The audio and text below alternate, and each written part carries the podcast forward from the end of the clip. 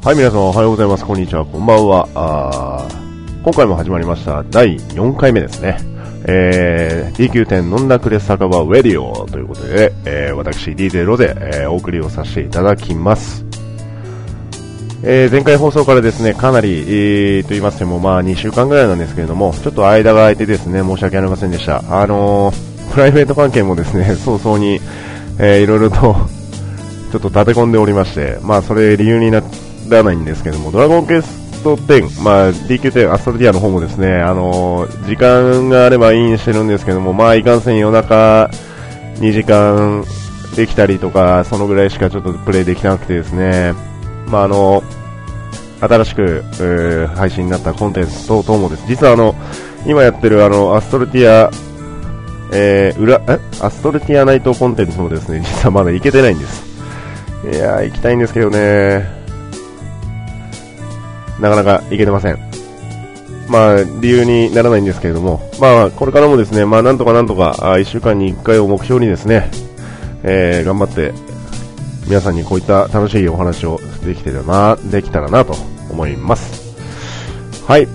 それでですね、あの、ちょっと始める前に一つ皆様にご報告じゃないんですが、このコンテンツ、と言いましても、まあ、DQ10 飲んだくれ酒場ウェリオなんですけれども、えーフレンドさんからですね、ちょっとあの、聞いた時の感想をいただきまして、まあ今まではあの、始めたばかりの人へも分かりやすいような放送をさせていただいてたんですけれども、まああの、実質もう、アストルティア自体がバージョン3に入って、新しくプレイされる人が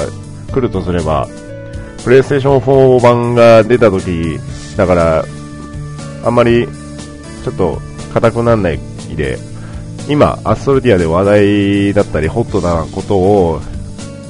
まあ、ロゼが思うようなことをつらつら話した方がやりやすいんじゃないのっていうような話をされて、ああ、ありがとうございますっていう ありがとうございますっていうのもちょっとおかしいんですけどね。まあそういった感想をいただきまして、まあこれからはちょっとシフトを変えていきます。あの、今、アストルティアで話題であったり、ホットなことをいろいろとですね、あの、私なりに、えー、ちょっと噛み砕いて、まあ自分の主観なんですけれどもね、えー話をしていきたいなと思います。あの、ネタバレになるところもあるかもしれないんですけどもね、その時はまた、あの、何卒ご了承の上、えーご視聴のほどよろしくお願いしたいなと思う次第でございます。では、早速、えー第4回目、え DQ10 ドラゴンクエスト10飲んだくれ酒場ウェディオということで、私 DJ ロでお送りさせていただきます。はい、というわけで始まりました、第4回目、DQ10 ドラゴンクエスト10飲んだくれ酒場ウェディオということで、私 DJ ロでお送りさせていただきます。えー、タイトルもですね、だいぶ噛まずにスラスラスラスラ言えるようになってきましたね。はい。まあ、別に練習してないんですけれども、まあ、のラジオの冒頭にお話をした通り、ちょっとですね、リアルの時間の関係上でなかなかですね、ラジオの番組で何喋るかとかってあんまりこう、通勤す、通勤の時ぐらいしか、まあ、考える時間がなくてですね、まあ、当然あの、タイムスケジュールなんで組んでる暇ありませんから、まあ、思った通りに話すところが多々多々ありますので、まあ、間違ってるところがありましたら何卒ご指摘いただければ私も非常にありがたいです。はい。まあ、間違ったことをね、あの、話すと、あの、皆様に誤解を招いてしまう可能性がありますので、それはそれでまた、あの、後ほどね、あの、もしご意見いただいた場合に関しては、あー改めて訂正をさせていただく次第ですけれども、今回の第4回目の放送に関しては、多人数コンテンツ。はいはい、やってきましたよ。ホットな話題ですね。ホットか？うんっていう方もね、いらっしゃるかもしれないんですけど、うんうん今ホット？みたいな。まあまあまあ、いろいろあるんですけれども、まあ今、主に3つありますよね。えー、まずは、えー、最悪。最悪の王。まあ、新最悪も兼ねるんですが、まあ、これに加え、えー、ダークドレアム。えー、そして、邪神の宮殿。この3つですね。えー、多人数コンテンツと言いましても、まあ、今回話すものに関しては、8人で、えー、戦う、まあ、ボスと戦うコンテンツに関して、えー、皆様にちょっとお話をさせていただきたいなと思っております。まず、はじめに、えー、最悪ですね。えー、これに関してはですね、最悪の王に関しては、もう、なんと言いますか、個人的にはですね、一番思い入れのある多人数コンテンツ、かつ、まあ何せよ8人パーティーが一番最初に始まったコンテンツですね。まあ最悪の王なんですけれども、現在は裏アストルティアナイトコンテンツとに 出ております。ねえ、まああの、まだ私も行ったことないんですけれども、フレンド曰く、非常にかっこいいセリフを吐くよってことで、で、収録してるのが実は3月の11日でですね、公開するのもおそらくこれ収録終わったら速攻で修正して公開する予定なんですけれども、この 収録して編集し終わった後に見に行きます。ま今日今日しかないっていうんで、で、私はまた明日ちょっと仕事な、土曜日なんですけど、明日仕事なんで、まあね、今日しかないと。いうことで、ちょっと見に行こうかなと思っておりますけれどもね。まあそんなあ最悪の王さんなんですけれども、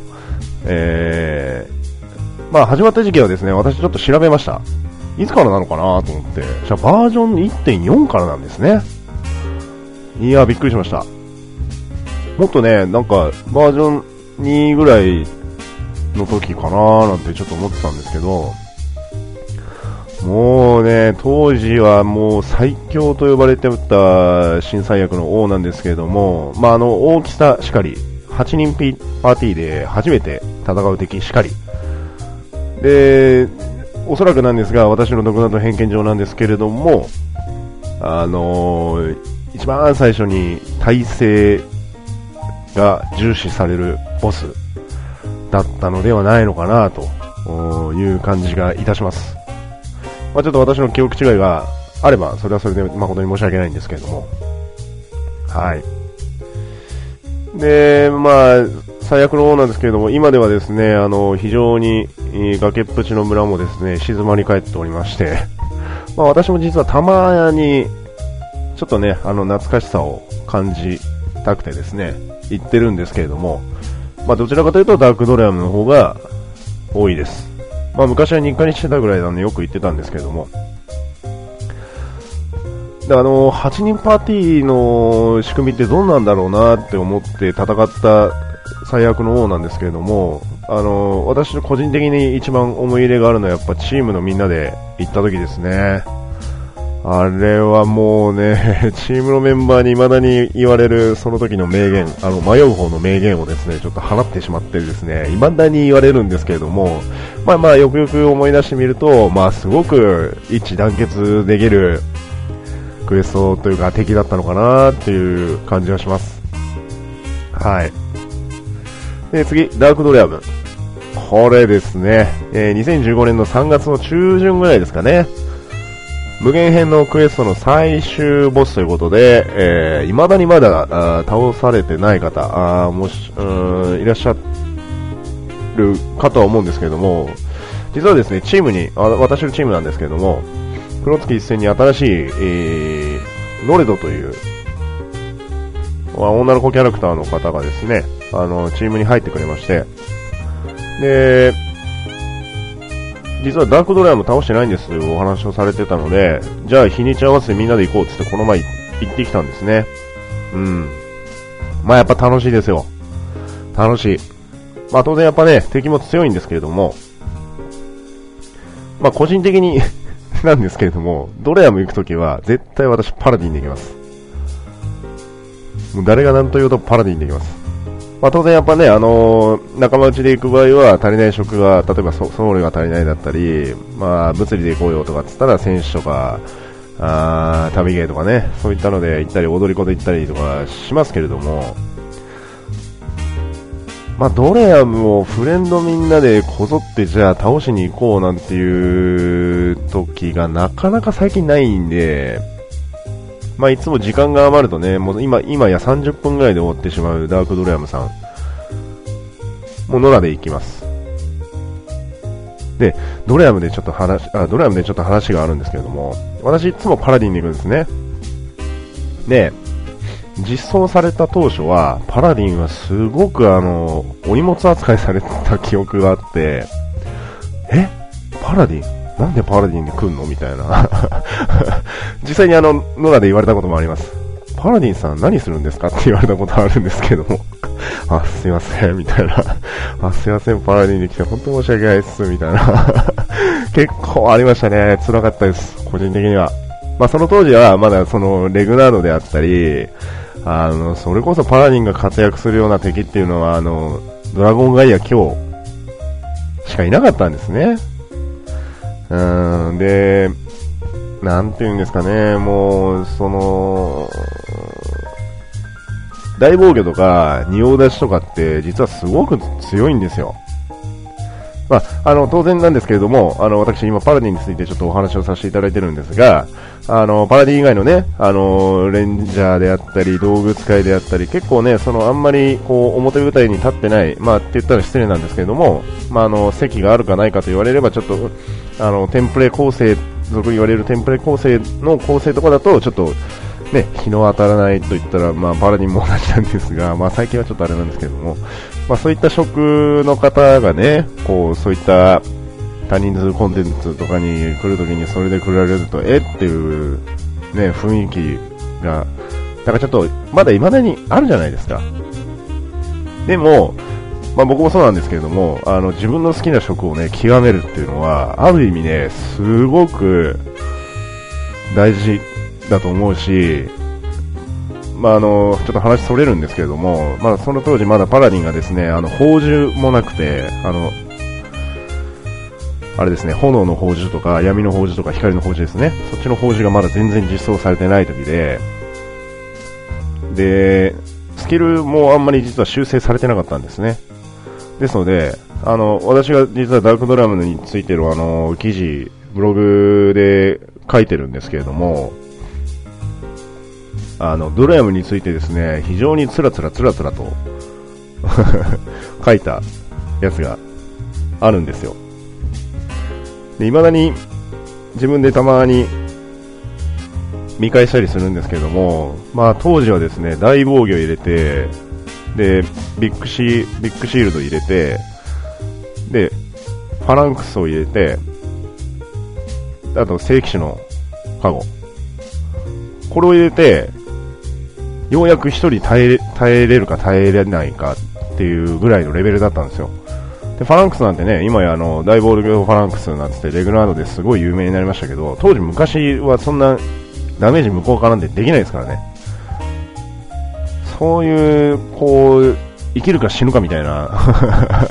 生きるか死ぬかみたいな瀬戸際のラインを楽しむのが非常に好きで、まあ、それを一人でね、受け答えられるだけで、ソウルさんがザボしなくてもいいし、まあ当時もそうなんですけど、今もそうなんですが、あの、レンジャーがいないドラム戦だと、パラディンは基本的に仁王立ちします。で、ブレス無効化できるんで、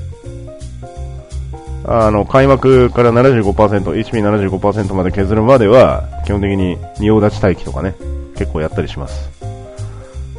まあ、あの、雷100%にしたかったんですけど、お金の都合上、装備が整いませんでした。ね、グランドクラスをカバーできるっていうのはまあ夢なんですけど、まあいかんせん仁王立ちの範囲もね、そんなに広くないんで、まあ辛いところがあるんですけど、まあちょっと話それちゃったんですけどね、まあ他人数コンテンツとしては非常にドラマは私、今も、おー、鋭意、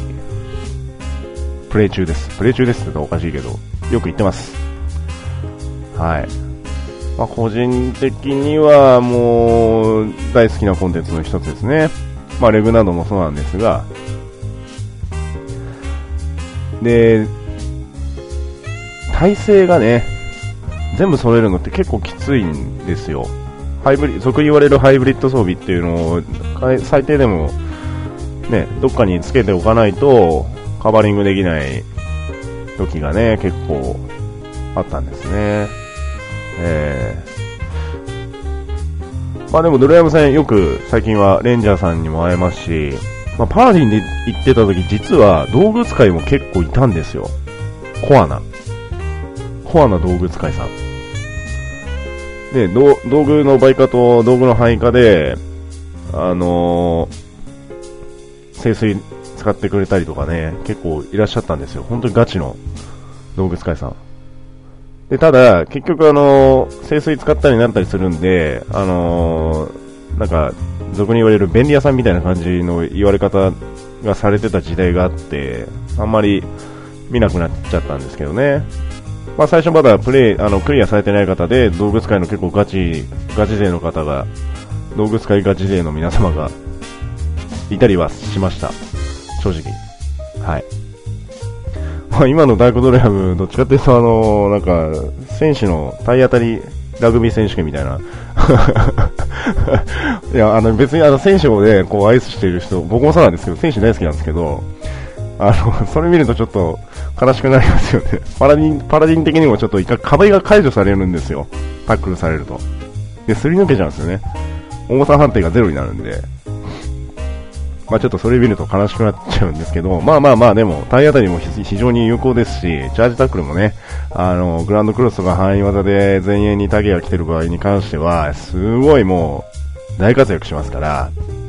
まあそれはそれでね、あの、上手い選手さんとかね、そういうのをこう読んでやってくれる選手さんと、野良であったりするともうハイタッチしたいですね。あ あとドレアムでね、パラディン、で、槍持ってるパラディンさんと遭遇したんですね。で私いつもハンマーなんですけど、で、あ、パラディンだと思って、ちょっと、ちらっと、装備を見させてもらっあの、外見ですよ。外見だけ。外見だけちらっと装備を見させてもらうと、あ、結構ガチだ。あ、当時あの、外貨、外貨と寄進、寄進が出る前なんで外貨ですね。外貨の装備着てて、私も外貨着てなんですけど、ドレアしてて、で、そのパラディンさんと行ってて、で、まあ、ドレアム戦った時に、すっごい安定感があって、もうなんかフレンド申請しちゃいましたね。そしたら相手のパラディンしても、あ、いや、なんかパラディンとして前衛2人で壁色の息が合うパラディンさんとノラで会ったの初めてですとか言って、私もフレンドを送ろうと思いましたなつって、2人、二人でね、あの、ドラヤム倒した後誰もいないところで2人で盛り上がって フレンド登録したことっていうのは結構、あのー、最近でもないですね。最近でもないですけど、一回だけあります。そういうのが。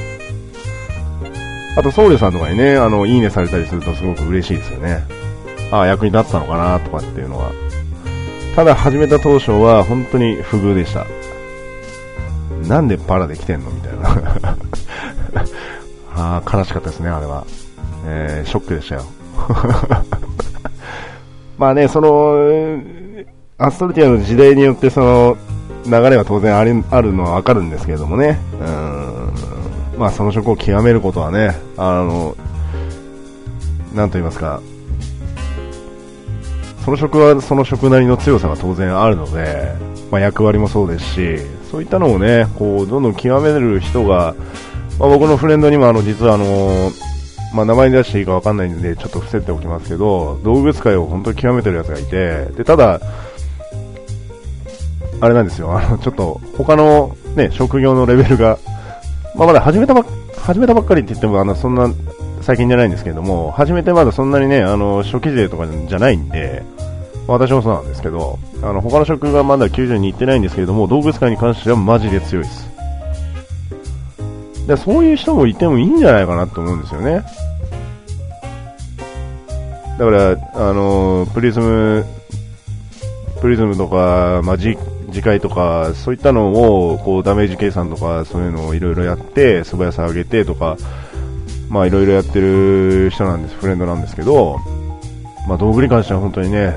強いです。だからレグナードとかね、普通に初めて組んで余裕でしたもん。あやっぱ安定感あるなと思って。まあ、パラディンと動物界ってなんか結構夫婦みたいなとこあって、まあ、パラディン、動物界、パラディン、僧侶。まあ、僧侶はまあ、言わずもがな、なんですけども。そういったところがあってね、結構息が合うともうどこまでもいけちゃうんじゃないかなって、ちょっと可能性はかなり私感じてる中にその動物界のフレンドがいるんで、なんか今度検証するときはそいつ呼んで、なんかいろいろ付き合ってもらおうかなっていうのはちょっと思ってるんですけどね。はい。まあ全然話それちゃいましたけど。で、多人数コンテンツにおいて私ちょっと一言物申したいのがあって、あのなんて言うんですかね、こう、た、まあ、今のコインボスとか、そういったのもそうなんですけど、立ち回りがわからないとか、相手の攻撃種別がわからないから、ちょっと行くのやめようとか、あ私弱いからいいやとかっていう人結構いるんですけど、もったいないです。行きましょうよって俺は言いたいんですけど、僕は言いたいんですね。はい。いや、もういいよ、そんなん気にしないでとりあえず行こうよっていうのがちょっと正直な意見です。他人数コンテンツに関しては。本当に。まあ、コインボスも本当そうです。だから、今でこそあのね、あの、新しく、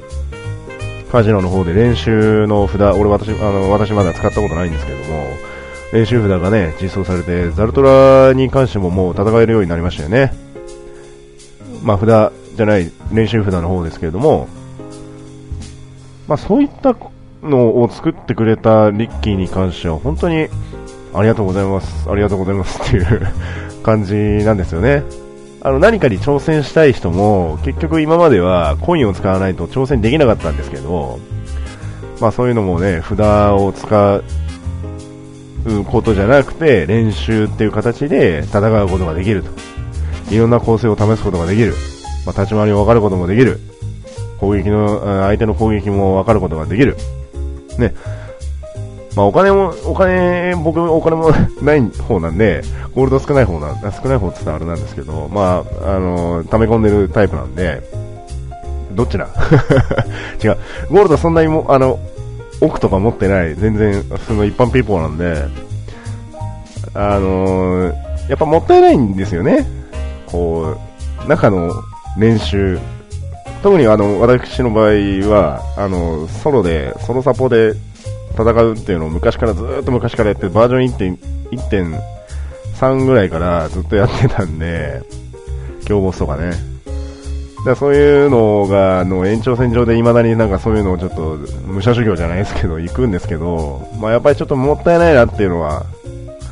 あるんで、そういう練習札とか出るとね、非常にあの、臆することなく試すことできますし、まあ逆にあのー、フレンドの方でね、今まで行ったことないし、体制装備も持ってないから、ちょっと行くの、やめるとかね。もったいないです。行きましょう。行きましょうよ。ダメですか？私じゃ。っていう感じなんですよね、個人的には。個人的には。それ以外にも、やっぱりこう結構、あのー、ガチでやってる人もね、そういった意向の人が結構いっぱい僕の周りのフレンドさんにはいるんで、ね、うん、そんなこといいや、行こうよっていう言ってくれる人もいるし、まあなんか一人、ね、人数足りなくてちょっと声かけたら一緒に来てくれるフレンドさんとかね。だあんまりそういう多人数コンテンツとかに関してあまり臆することなくガンガン行っちゃって大丈夫だと思います。だってね、はじめ、まあ僕よくあの、リアルでもゲームでもそうなんですけど、わからないことに関しては経験しないとわかんないですから。あの、極論なんですけど。なので、あのー、ね、あの、プレイする時間がなくて、なかなかね、お金も集められない、装備も揃えられないってこう投げてるフレンドさんとか結構いるんですけど、行きましょうよと、思います。ね、今オートマッチングなんかも全然あるんでね、うん、そういうのもまあ、意欲的に戦っていったり参加していったりすると、もうもっと楽しみの幅が広がるんじゃないかなと思います。他人数コンテンツに関してはですね。まあ、特にドラヤムなんか今、すごい、皆さん本当にうまいですよね。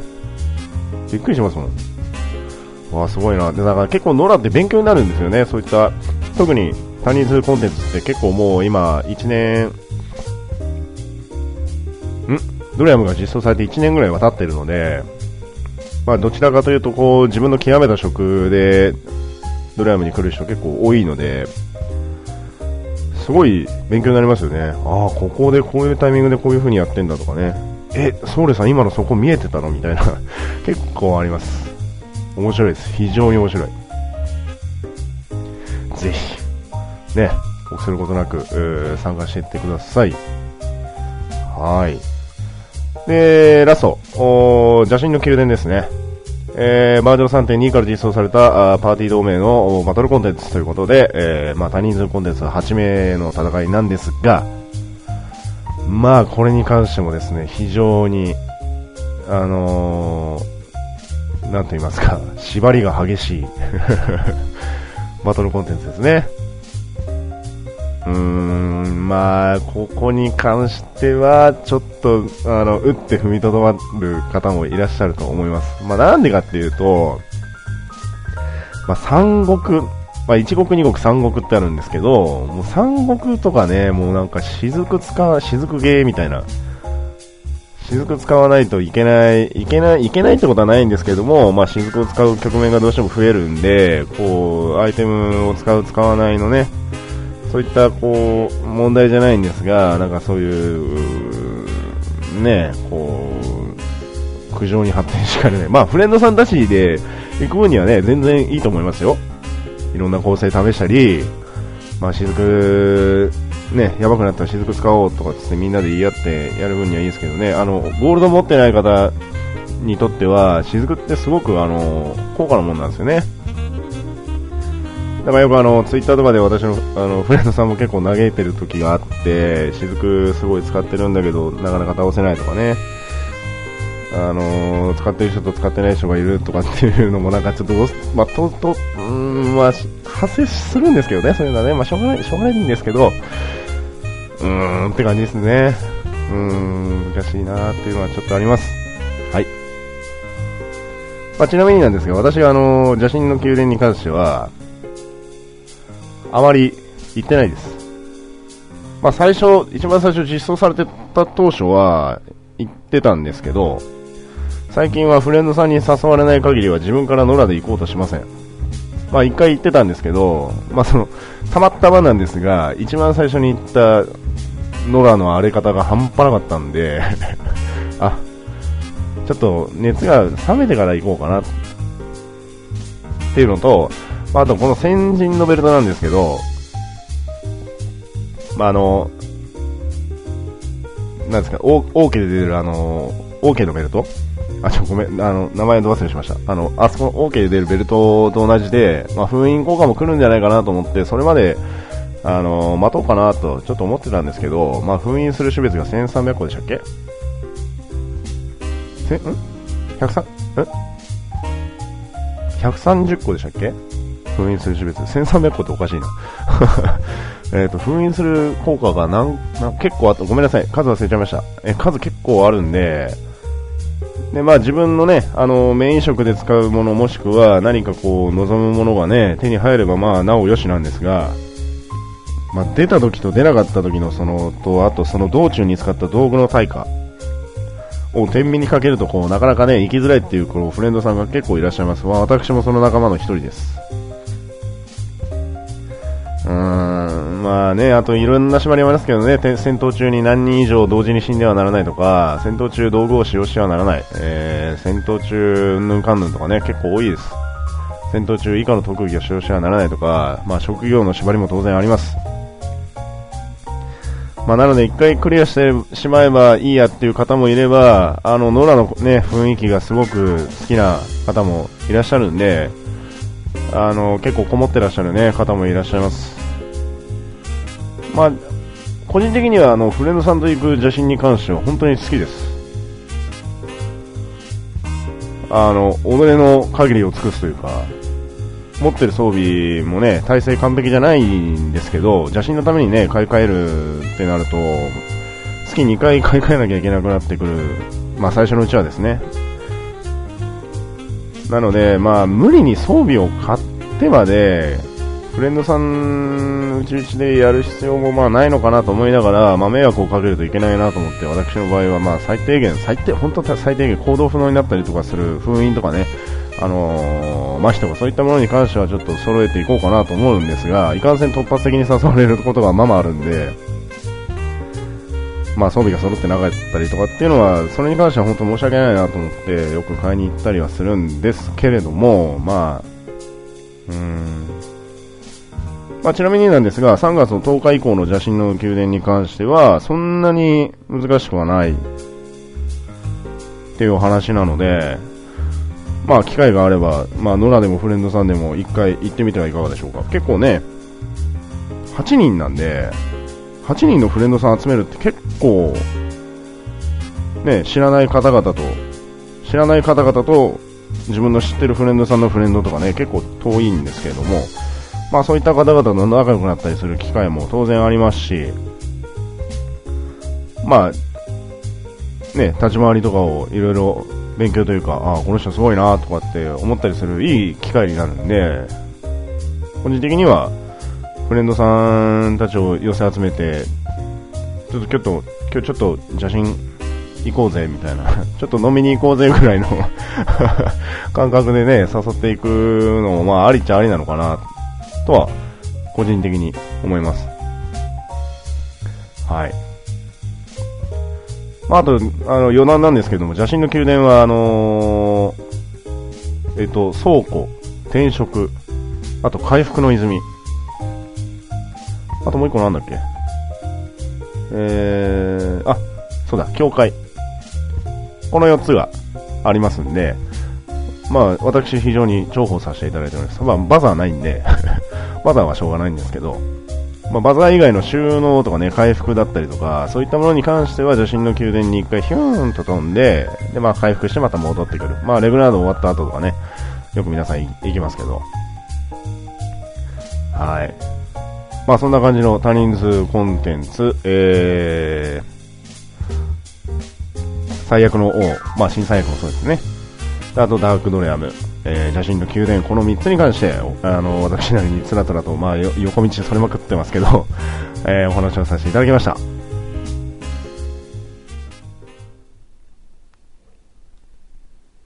はい。というわけで、第4回 D9 点ドラゴンクエスト10飲んだくれ酒場ウェディオということで、今回は多人数コンテンツについてお話をさせていただきましたが、いかがだったでしょうか？まあね、皆さん当然ご存知のコンテンツだと思われますので、うん、まあ私が改めてこういろいろとこう、火種を増やすことはないと思うんですけれども 火種って言ったらちょっとね、おかしいんですけれども、まあ最悪の王なんてね、こうなかなか今プレイされてる方いらっしゃいませんけれどもね、まあドラムに関してはちょっと野良でもまだ全然マッチングできるんで、まあ、なまあ、うん、新しい装備買ったからちょっと試しに行こうとかね、まあ、あのー、自分が、あえて自分がやってるメインの職じゃない職で行って、ああの職業、自分の好きな職業で行ってる人はどういう風に立ち回ってるのかなって、ちょっとマッチングでそういう人を探したりとかね、うん、そういうのもまあ、ある意味で面白いのかなっていう他人数コンテンツです。まあ、ただあの、まあ、2回目になっちゃうんですけど、まあ、本当、臆することなくガンガンとそういった多人数コンテンツね、どんどん参加してみてもいいと思います。うん。結構、あのフレンドさんとかにお誘いいただく、まあ、レグラードが一番やっぱり今は多いんですけれども、まあ、コインボスとかもね、うん、どんどん試した方がいいと思います。なんか、もったいないです。自分のね、好きな職を改めて好きになったりとか、まあ、フレンドさんと試行錯誤して戦う、で、突破する、その、達成感というか、そういったものがね、すごくあの、あると思うんで、まあ、実際に僕もあったんですけども、一番やっぱ強かったのが、まあ、ちょっと、今回のお話とは若干違うん、次ぐらいに話そうかなと思ってたんですけど、あの、キラークリムゾン。もう、本当に、まあ、あの、ダークネビラスもそうなんですけど、ダークネビラスは、どちらかというと、なんか疲れたんですよね、あれ。同じ、同じ作業をずっとやるってい感じなんで、まあまあ、やってる、やってる最中の終わった後の達成感というのは、やっぱり一番、今でも覚えてます。でも何よりやっぱり一番強かったのは、やっぱ、キラークリムゾンなんですよね。あの時戦ったメンバー、戦ってくれた仲間っていうのは、やっぱりすごい頼りになりますよね、今も。本当にあの 仕事の休憩時間も、あこうやってやるなとかね、なんかいろいろいろ考えたんですけども、うーん、やっぱそういう達成感もね、あの、多人数コンテンツから始ま、始めて、まあ、コインモスとかね、強敵コンテンツとか、まあ、今まさに言われてるダークレグラム、あ、ごめんなさい。ま、ま、ま、混ざっちゃった。レグラードですね。床闇のレグラードとかね、戦ってみてはいかがでしょうか。はい、というわけで、えー、ちょっとですね、あのー、横道にそれまくって、えー、大変申し訳なかったんですが、DQ10、ドラゴンクエスト10飲んだくれ酒場ウェディオということで、私、DJ ロゼがお送りをさせていただきました。あどうもご視聴ありがとうございました。えー、この放送、この放送に関すること、プラス、今まだまだ募集してます。あ忘れてた。前回募集したお話、実はですね、まあ、ご意見2、3個ぐらいなんですが、もういただいてるんですね。次、ごめんなさい。次の放送で、あの、あ、ごめんなさい。次の配信で、えー、合わせてお話をさせていただきます。えー、今皆さんに募集してる、えー、お題、お題なんですけれども、まあ、一番古く、今もプレイされているフレンドさん、えー、そして、今一番仲のいいフレンドさんとはどのような出会いでしたか？そしてそのフレンドさんとは今も一緒に冒険をしていますか？ということで、えー、まあ、たくさんいらっしゃると思うんですけどもね、まあ、そういった出会いとかね、思い入れのある戦いとか何でも結構です。あ募集しております。えー、募集フォーム、えー、ブログの方に載せておりますし、ブログのコメントもしくは私のツイッターでも結構でございます。じゃんじゃんとコメントいただければ幸いだ幸いだと思います。あと、この放送に関してもね、えー、いろいろとご意見ご感想もいただいておりますので、えー、それに関しても同様に、えー、募集フォームもしくはコメント欄からじゃんじゃんえー、投稿してください。はい。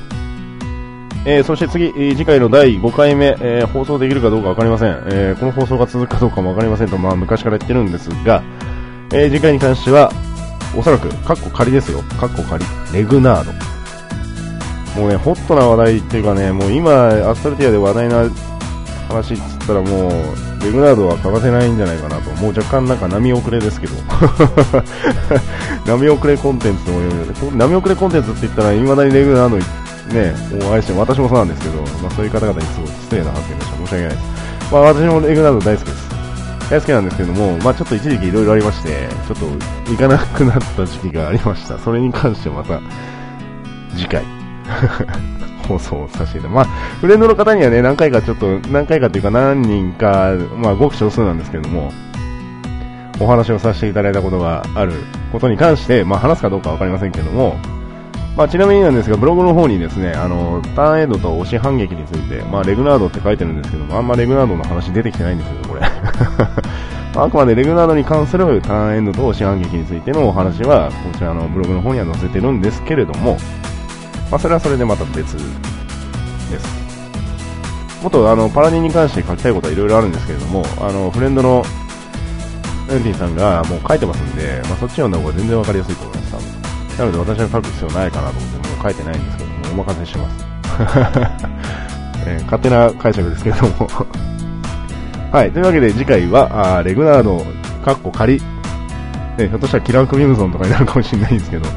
あの、強敵コンテンツのお話になっちゃうかもしれないですけどね。あと、コインボスの事情とかもいろいろお話ししたいです。あと、OK とかね。まあ、あの、本当お話ししたいことはいろいろタイトルだけであるんですけれども、まあ、それはまた、あ次回の放送で、えー、放送させていただきたいなと思います。はい、というわけで、えー、また、えー、ご視聴ありがとうございました。あ第4回 DQ10 ドラゴンクエスト10、飲んだくれ酒場ウェディオということで DJ ロゼがお送りしました。また次回まで。